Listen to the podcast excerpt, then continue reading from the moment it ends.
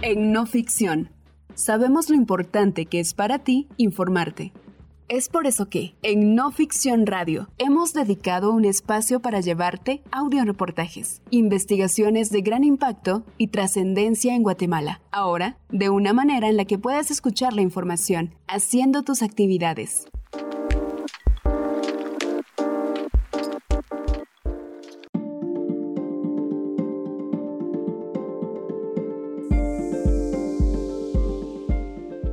Las tres muertes de la familia Conón y el hotel de un diputado de la UNE. En Huehuetenango, Guatemala, una familia pide justicia por el asesinato de tres de los suyos y denuncian al diputado Martín Nicolás II de la UNE como el autor intelectual en dos de los crímenes. A los Molina Gonón y al diputado los une un préstamo realizado hace más de 20 años, el litigio por un terreno y la edificación del Hotel California, con el cual el diputado es además contratista con el Estado. Mientras una corte ha ordenado la inmovilización del terreno en disputa, el Ministerio Público no da respuesta por las muertes de la familia Molina Gonón. El diputado reelecto el pasado 25 de junio y su partido guardan silencio, pero un abogado que se presenta como su vocero lanza amenazas. Hace más de 20 años, mi padre, Ramiro Molina, le dio en calidad de préstamo al señor Martín Nicolás II, actual diputado de la UNE, la cantidad de 2.4 millones de quetzales para comprar la mitad de un terreno donde actualmente está ubicado el Hotel California en junio del año pasado, 2021. El hijo de Martín Nicolás II, de quien por el momento no recuerdo su nombre, vino al negocio de mi madre, con un abogado y otras personas que dijeron que no se iban a identificar porque eran peligrosas. Y este hombre, Martín Nicolás Diego, le dijo a mi madre que les devolviera el terreno legalmente. No se llegó a ningún acuerdo y se fueron enojados. Estoy segura de que la muerte de mi madre viene de ese problema, porque ella no tenía problemas con nadie más. Estas palabras son parte de la declaración que dos de las hijas de Marta Gonón, asesinada el 26 de abril de 2022 en Huehuetenango, una ciudad de Guatemala en la frontera con México, dieron ante la Policía Nacional Civil, PNC, en la escena del crimen. Aquel día, Marta Gonón hacía cuentas en la caja del comercial Iris, la tienda de abarrotes de la familia cuando un hombre, según los videos de las cámaras de seguridad del comercial y de los negocios vecinos, entró al negocio poco antes de las 5 de la tarde. El sujeto que portaba una gorra negra y un tapabocas vigiló a su víctima desde la entrada del negocio. Se tardó unos 45 segundos antes de decidir sacar el arma que cargaba en una bolsa de cintura que le colgaba en el pecho. Disparó varias veces a quemarropa. Marta Gonón cayó al suelo boca abajo con seis impactos de bala en la cabeza, en la cara y en la espalda.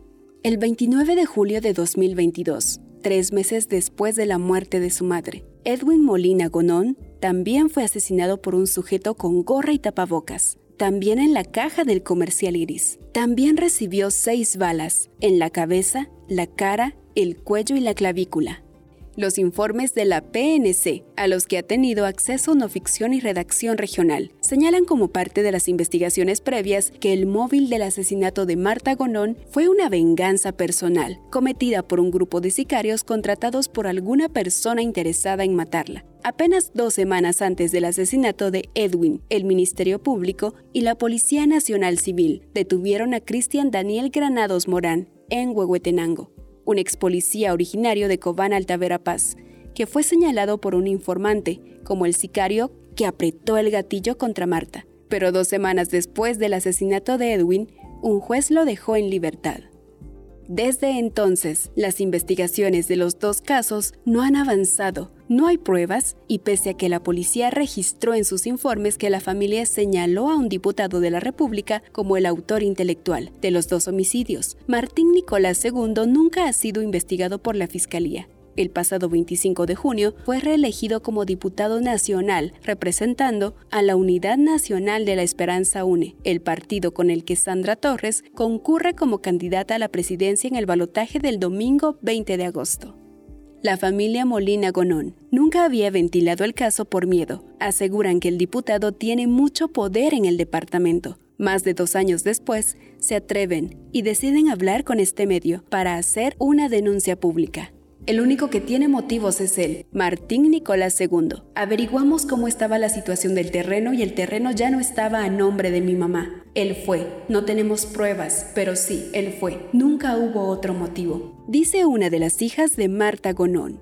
Para entender la relación entre la familia Molina Gonón y el diputado Martín Nicolás II, este medio ha tenido acceso a los expedientes policiales que incluyen la reconstrucción de los asesinatos de Marta Gonón y Edwin Molina Gonón a un expediente de casi 700 páginas, 30 documentos entre notariales y del registro de la propiedad, que narran la extraña evolución de un préstamo y el estado legal de un terreno de 1.352 metros cuadrados en disputa entre la familia y el diputado. En ese terreno se ha construido, sin un respaldo completo de la escritura de propiedad, uno de los centros de convenciones más importantes de Huehuetenango y un hotel llamado California, que ha ganado millones de quetzales como contratista del Estado. Entre los documentos también fue consultado un reciente fallo judicial que otorga una medida cautelar a favor de la familia en relación a este terreno, todos los documentos y 10 fuentes testimoniales consultadas conducen a una historia que comienza hace dos décadas,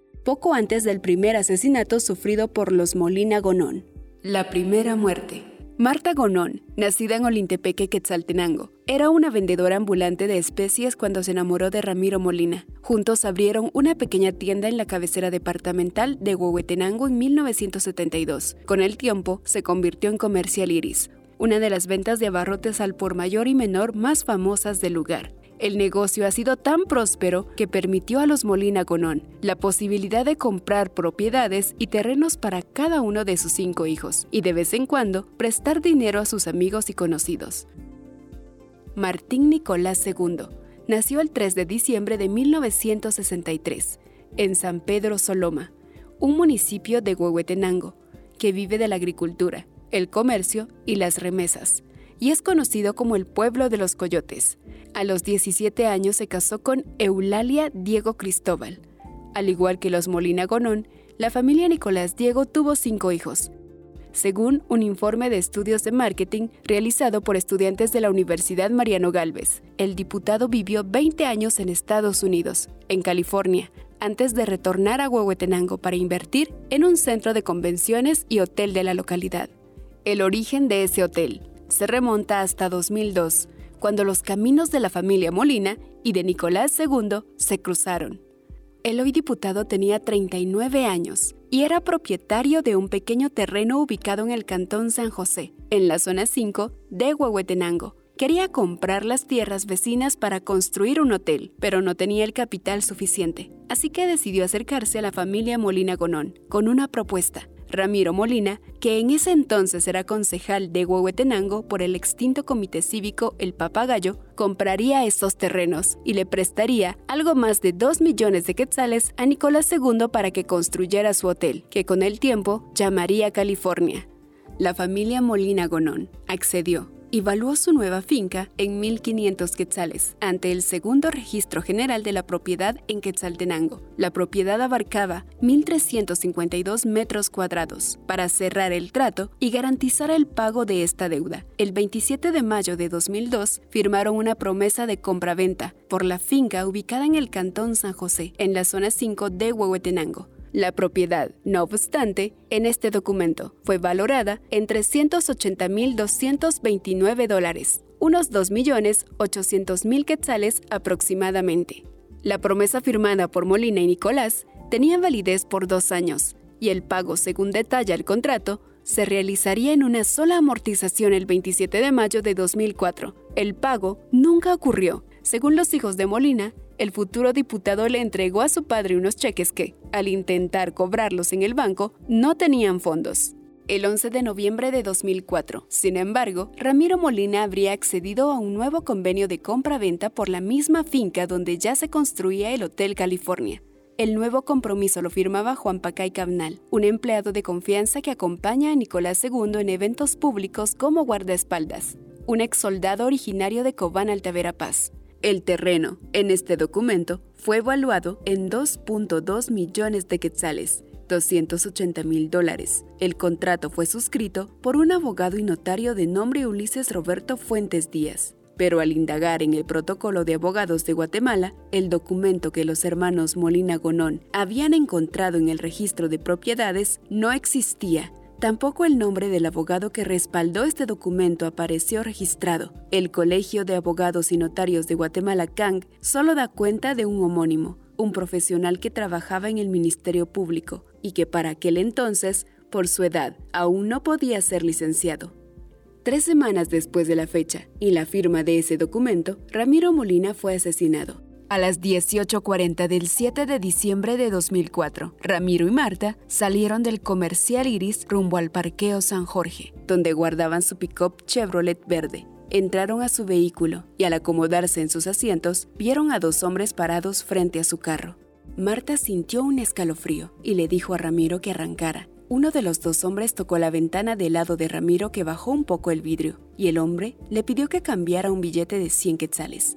Ella le dijo que cerrara la ventana, pero el hombre sacó un arma, le apuntó y le exigió que le entregara todo el dinero que llevara consigo. Ramiro le ordenó a Marta tirarse al suelo, mientras él se bajaba del auto y caminaba hacia atrás, con la intención de calmar al atacante y entregarle lo que llevaba. Marta se agachó y ya no vio más solo escuchó varios disparos. Luego, el hombre que mató a su esposo llegó con ella y le pidió dinero. Le dije toma y le tiré la bolsa. La agarró con las dos manos y salió corriendo hacia el barranco, declaró Marta a la policía en 2004. Según el informe policial, la noche que murió Ramiro era la quema del diablo y el ruido de los cuetillos impidieron que el auxilio para el herido llegara pronto. Ramiro murió a su ingreso al hospital con varias heridas en el estómago y el tórax. Su muerte se atribuyó a un asalto y nunca se investigó.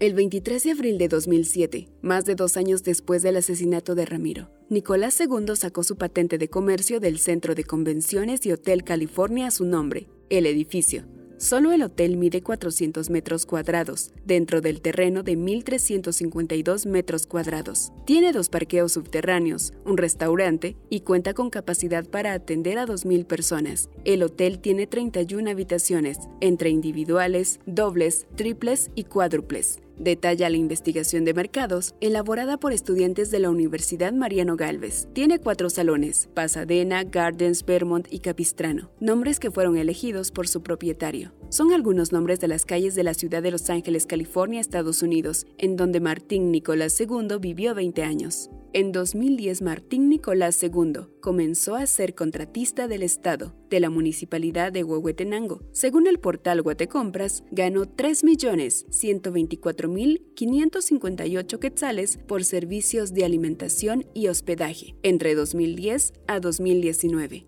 El empresario hotelero saltó a la política a finales de 2015 con el Partido Patriota, en las elecciones que sucedieron a la caída del presidente y líder del Partido Patriota, Otto Pérez Molina, acusado por graves casos de corrupción. Nicolás II entró como concejal suplente en la municipalidad de Huehuetenango en enero de 2016. Un año más tarde, la municipalidad contrató al Hotel California para celebrar eventos oficiales según una investigación de Ojo con mi pisto. En Guatemala, pese al conflicto de interés, no hay ley que prohíba a los síndicos y concejales ser contratistas del Estado. En 2020, ya con nuevo partido, la UNE de Sandra Torres, Nicolás II fue electo como diputado para el periodo 2020-2024.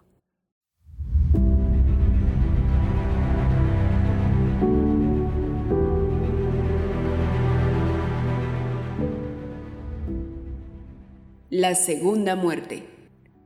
En abril de 2021, casi un año antes del asesinato de Marta Gonón, se produjo la primera visita de Nicolás II. Según el relato de los hermanos Molina Gonón, el ya diputado llegó al comercial Iris acompañado de uno de sus hijos, un abogado, su guardaespaldas y dos hombres más que no se identificaron. La comitiva bajó hasta la bodega donde estaba la hermana mayor, Iris, Martín Nicolás II, siempre de acuerdo con el relato de la familia Molina Gonón, insistía en saldar la cuenta del préstamo concedido hace casi 20 años.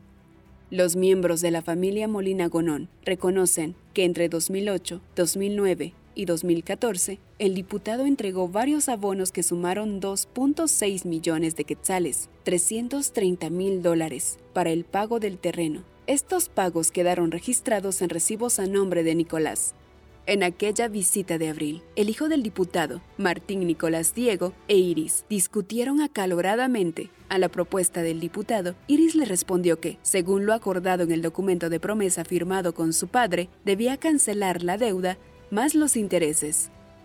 Ante la negativa, la comitiva salió del comercial Iris en búsqueda de Edwin, otro de los hermanos de la familia Molina Gonón, como sus padres, Edwin también se hizo comerciante. Dirigía de vez en cuando el comercial Iris y tenía su propio negocio cerca de la terminal de buses de Huehuetenango. Edwin les dio la misma respuesta que su hermana Iris, pago de deuda más los intereses acumulados por casi 20 años. Días después, Marta Gonón regresó a Huehuetenango. La visita de la comitiva de Nicolás se repitió. La madre de la familia Molina Gonón salió a atender al diputado y le dijo que los intereses por mora en el pago correspondían a un 2% por año incumplido, casi 50 mil quetzales, 6.500 dólares anuales además de multas del 100%, impuestos de herencia, recargos de otros impuestos por 95 meses, honorarios de abogados, valuadores, gastos en registros catastrales e impuestos del valor agregado IVA. Para entonces, según los cálculos de la familia, la deuda del diputado ascendía a 12.900.434 quetzales, 1.654.000 dólares. La visita concluyó con otra fuerte discusión, entre ella y Martín Nicolás Diego. A lo largo de 2021, ya sin su comitiva, la familia asegura que el diputado regresó dos veces más para ofrecerle a Marta una nueva propuesta, pagar el total del monto en efectivo. El diputado solicitaba que colocaran el terreno a nombre de una empresa o de otra persona, con datos que él proveería más adelante. Pero Marta pidió que los pagos pendientes, para no incumplir con la ley de lavado y otros activos, se hicieran por medio de cheques de caja, para asegurar y verificar el origen del dinero que ingresaría a su cuenta. Un mes después del asesinato de su madre, uno de los hermanos Molina Gonón descubrió un nuevo documento notarial, presuntamente firmado por Marta, en el documento encontrado en el segundo registro de la propiedad de Quetzaltenango, Marta Gonón aparecía como vendedora y el ex soldado Juan Pacay Cabnal, el empleado de confianza y hoy guardia de seguridad del diputado Martín Nicolás II, firmaba como comprador. La cifra pactada en este nuevo documento ascendía a 2.255.000 quetzales, 289.000 dólares para las autoridades catastrales de Guatemala, el terreno donde el diputado Martín Nicolás II construyó un centro de convenciones y el Hotel California ya no era de la familia Molina Gonón. Su madre Marta, según el Estado, ya no era la propietaria.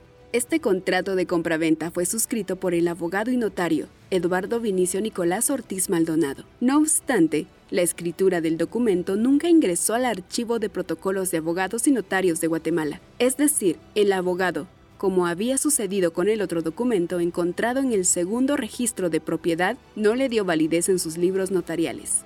Los hijos de Marta aseguran que ese documento es falso, pues el día en que se firmó, el 4 de mayo de 2021, su madre estaba en su casa de Huehuetenango y no en la ciudad de Guatemala como indica el contrato de compra-venta. Además, ella nunca les comentó sobre este supuesto trato o la intención de vender de nuevo el terreno de su esposo.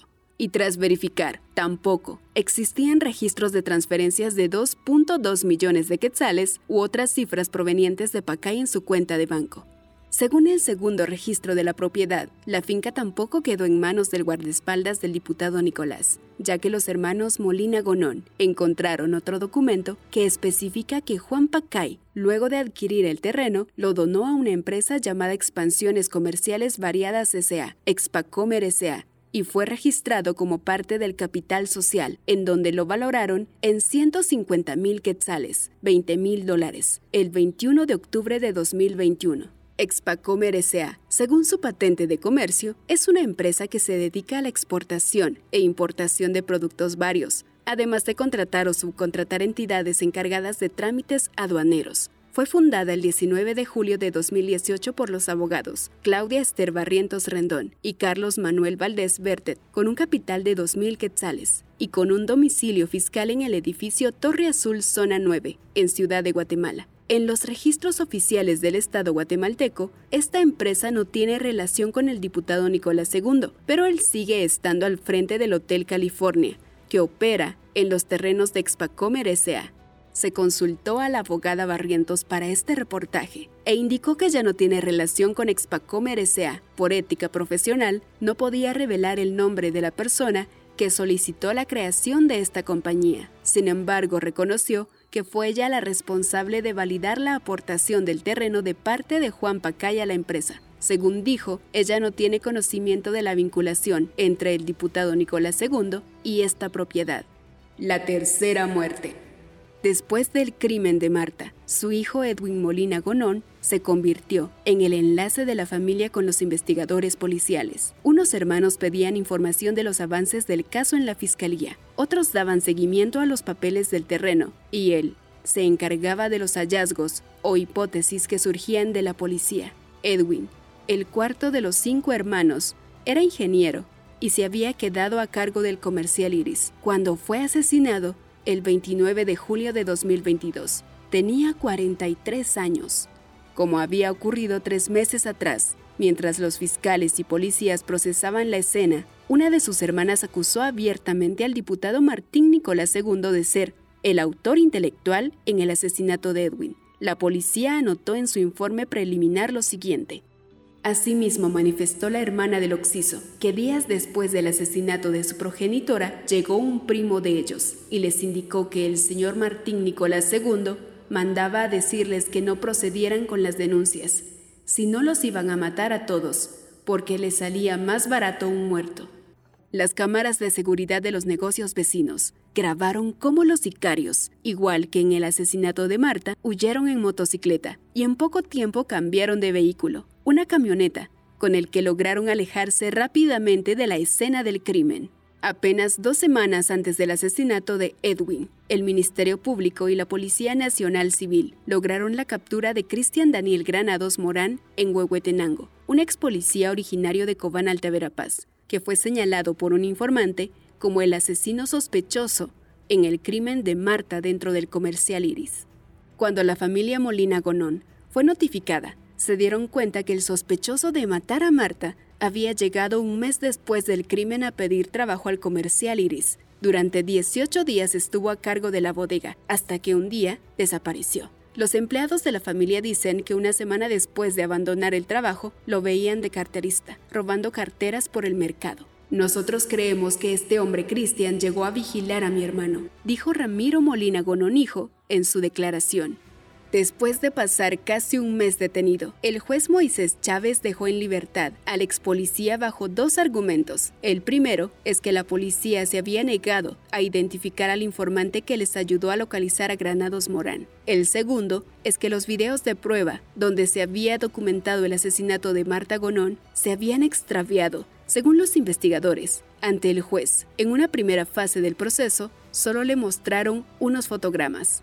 El Ministerio Público apeló y su queja fue admitida por una sala de apelaciones. El ex policía, sin embargo, está prófugo. En los dos informes policiales de los asesinatos recientes de la madre y el hijo de la familia Molina Gonón, los agentes de la PNC recomendaron individualizar al hijo del señor Martín Nicolás II, a Martín Nicolás Diego, la denuncia prácticamente está hecha a partir de nuestra declaración ante el Ministerio Público. Fue tomada por la policía en la tienda donde falleció mi mamá y mi hermano. Nosotros dijimos cuál era el motivo y la razón, pero es el Ministerio Público el que debe continuar con la investigación, dijo Ruth Molina, el abogado de la familia Molina Gonón, Francisco Rivas, ha solicitado que se unifiquen los casos de madre e hijo y que se trasladen de Huehuetenango a una fiscalía de la ciudad de Guatemala, para prevenir que las influencias del político en el departamento obstaculicen las investigaciones. Pero el Ministerio Público rechazó la petición. Los hermanos Molina Gonón lograron adherirse como querellantes adhesivos, únicamente en el caso de su madre, y están pendientes de su situación ante el proceso que sigue por su hermano. En junio de 2023, la Sala Cuarta de la Corte de Apelaciones amparó provisionalmente a la familia en contra del diputado Nicolás II ante la disputa del terreno donde se ubica el Centro de Convenciones y Hotel California. Después de 20 años, un juez prohibió finalmente cualquier tipo de compraventa del terreno donde hoy se alza el Hotel California. El 25 de junio de 2023. Martín Nicolás II consiguió su reelección con 56.463 votos, unos 6.000 votos menos que hace cuatro años, pero suficientes para mantener su curul. El 14 de enero de 2024 tomará posesión de su cargo como diputado, asegurándose inmunidad mientras la policía de Huehuetenango lo tiene en la lista de sospechosos por los asesinatos contra la familia Molina. La Oficina de Comunicación Social del Ministerio Público, MP, confirmó que el diputado tiene en su historial cuatro denuncias, una de ellas por asesinato en 2008. Esta última quedó archivada y las otras tres desestimadas. Ninguna de las anteriores está relacionada con los asesinatos de Marta Gonón y Edwin Molina. Para este reportaje se solicitó varias veces una entrevista con los fiscales del Ministerio Público de Huehuetenango, mediante la Oficina de Comunicación Social de Guatemala. Se les envió un cuestionario con preguntas como ¿En qué situación quedó el expediente sobre el asesinato del señor Ramiro Molina, ocurrido en diciembre de 2004 en la cabecera departamental? ¿O ¿En qué fase está el caso del asesinato de Marta Gonón, en abril de 2022, y el de Edwin Eduardo Molina Gonón de julio de 2022? Pero nunca respondieron. El diputado hotelero continúa ganando contratos con el Estado por 905.207 quetzales en lo que va de 2023, según datos del portal Guatecompras. Los servicios de alimentación y hospedaje los ofrece a través de Corporación California, MN, Sociedad Anónima, esta empresa fue creada en octubre del año pasado y es la nueva razón social del Centro de Convenciones y Hotel California al diputado Martín Nicolás II se le enviaron mensajes a su celular y una carta a su despacho en el Congreso de la República, solicitando una entrevista para este reportaje. La carta fue fechada el 10 de julio de 2023. No hubo respuesta del diputado, ni de su oficina. Sin embargo, envió una amenaza a nuestro equipo de periodistas. La visita del vocero. La mañana del miércoles 19 de julio de 2023, una semana después de enviar la carta al diputado pidiendo una entrevista para el reportaje. Un hombre de alrededor de 1.70 metros de altura, vistiendo traje oscuro y corbata, cruzó la puerta de las oficinas de no ficción en Ciudad de Guatemala, indicando que representaba al diputado Martín Nicolás II. Se identificó como Julio Andrés Osvaldo Ordóñez Gómez, abogado, y dijo que llegaba por la solicitud de entrevista realizada mediante una carta dirigida al diputado de la UNE respecto a un terreno en Huehuetenango. Ordóñez Gómez añadió que Nicolás II no tenía ninguna obligación de atender las consultas referidas. Luego amenazó a este medio y a los periodistas que trabajan en este tema en alianza con Redacción Regional. Cualquier mención sobre el señor Martín Nicolás II implicaría una demanda por difamación en contra de los periodistas. Añadió que tanto el diputado como él tenían conocimiento de que la publicación sobre un terreno en Huehuetenango estaba siendo financiada por una persona en el extranjero y que el propósito era difamar a su representado. Así como ustedes tienen información, nosotros también tenemos información de inteligencia sobre la persona detrás de esta publicación, dijo con un tono amenazante. El vocero de Nicolás II quedó registrado en las cámaras de seguridad del edificio. En recepción indicó llamarse Julio Andrés Méndez, un nombre distinto al que utilizó al presentarse ante el equipo de periodistas de no ficción. Además, su número de DPI 1652 23 47 50 10 1, con el que consignó su visita, no existe en el Registro Nacional de Personas. Lo narrado anteriormente forma parte de una denuncia presentada ante la Fiscalía de Delitos contra Periodistas. La visita del abogado de Nicolás II y sus amenazas a no ficción fueron reportadas ante algunos organismos de derechos humanos, nacionales e internacionales, como una medida precautoria. Además, se notificó al Comité Ejecutivo de la UNE sobre lo sucedido. A la fecha, el partido que busca ganar la presidencia en el balotaje del domingo 20 de agosto no se ha pronunciado sobre el caso. Texto. Sofía Menchú y Osvaldo Hernández. Edición Daniel Valencia. Esta investigación es parte de Redacción Regional la redacción regional es una alianza entre periodistas y medios que apuestan por el periodismo en profundidad para ofrecer una cobertura permanente de las violencias, desigualdades, corrupción y violación a los derechos humanos en Mesoamérica.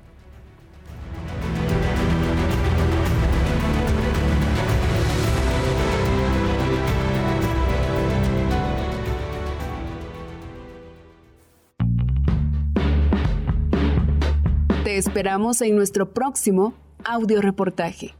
Somos no ficción, narrativa, investigación, datos.